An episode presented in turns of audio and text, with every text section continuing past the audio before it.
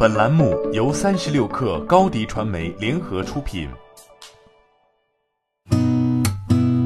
八点一刻，听互联网圈的新鲜事儿。今天是二零二零年三月二十六号，星期四。您好，我是金盛。三十六氪从多位消息人士处获悉，罗永浩已经确定和抖音直播独家签约，在抖音开启直播带货。沸沸扬扬一周的罗永浩带货争夺战终有定论。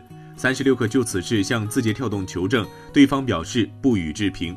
但与此同时，罗永浩的抖音账号在昨天下午被曝光，在抖音搜索罗永浩，可以看到一个认证信息为“交个朋友科技首席推荐官”的罗永浩账号。消息人士称，这个账号就是罗永浩本人的抖音账号。快手曾出价上亿争夺罗永浩签约权。界面援引内部消息称，滴滴将在今年四月正式公布并上线 C to C 模式的汽车长短租服务。汽车长短租服务依托于交付中心完成，而原来的司机管理公司升级成为 DMP，管理范围由限于和自己公司所签订合同的司机，扩大至一部分滴滴的私家车加盟司机。据知情人士透露，汽车长短租服务以小范围试水长三角和珠三角地区。目前，滴滴官方回应称，并无这一服务的计划。造车两年后，恒大新能源距离赚钱依旧遥远。近日，恒大健康发布盈利预警公告称，二零一九年亏损约人民币四十九亿元。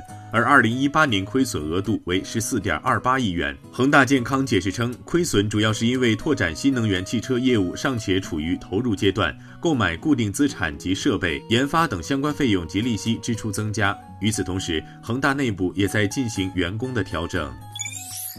腾讯云宣布与新希望成立合资公司，战略布局农业互联网、智慧城乡等领域。合资公司定名为新腾数字网络科技有限公司，注册资金增至二点五亿元人民币，腾讯为第二大股东。合资公司将作为腾讯云和新希望落地农业互联网、智慧城乡和数字政府等重大项目的实体单位。旷视科技决定将自己的 AI 生产力平台开源了。旷视科技昨天召开发布会，发布了 Brain 加加平台。这个平台包含三个部分，分别对应算法、算力和数据能力、深度学习框架、深度学习云计算平台、数据管理平台。这次发布会，旷视的联合创始人兼 CTO 唐文斌就穿着印有技术信仰的黑 T 恤。他表示，旷视将继续走开源、开放国产深度学习框架的道路。昨天，手机淘宝 App 出现罕见系统 bug。昨天凌晨起，微博等社交媒体上陆续出现网友反馈称，iOS 系统打开手机淘宝 App 就会收到系统弹窗通知，您使用的程序是内测版本，将于当地时间二零二零年三月二十八号到期，到期后将无法使用，请尽快下载最新版本。对此，淘宝方面对外表示，关闭提醒即可。昨天下午三点左右，淘宝已经紧急在 App Store 推送了 App 更新，经三十六氪测试，更新手机淘宝 App 已恢复正常。猫眼娱乐 CEO 郑志浩在二零一九年财报会上说，受疫情冲击，电影行业停摆，在线娱乐票务平台猫眼娱乐春节档退票金额超过两亿元，整体收益亦减少。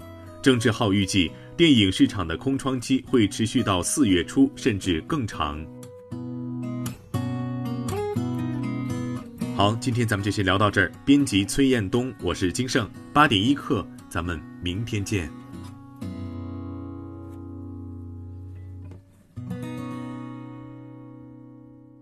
欢迎加入三十六氪官方社群，添加微信 baby 三十六氪 b a b y 三六 k r，获取独家商业资讯，听大咖讲风口，聊创业，和上万课友一起交流学习。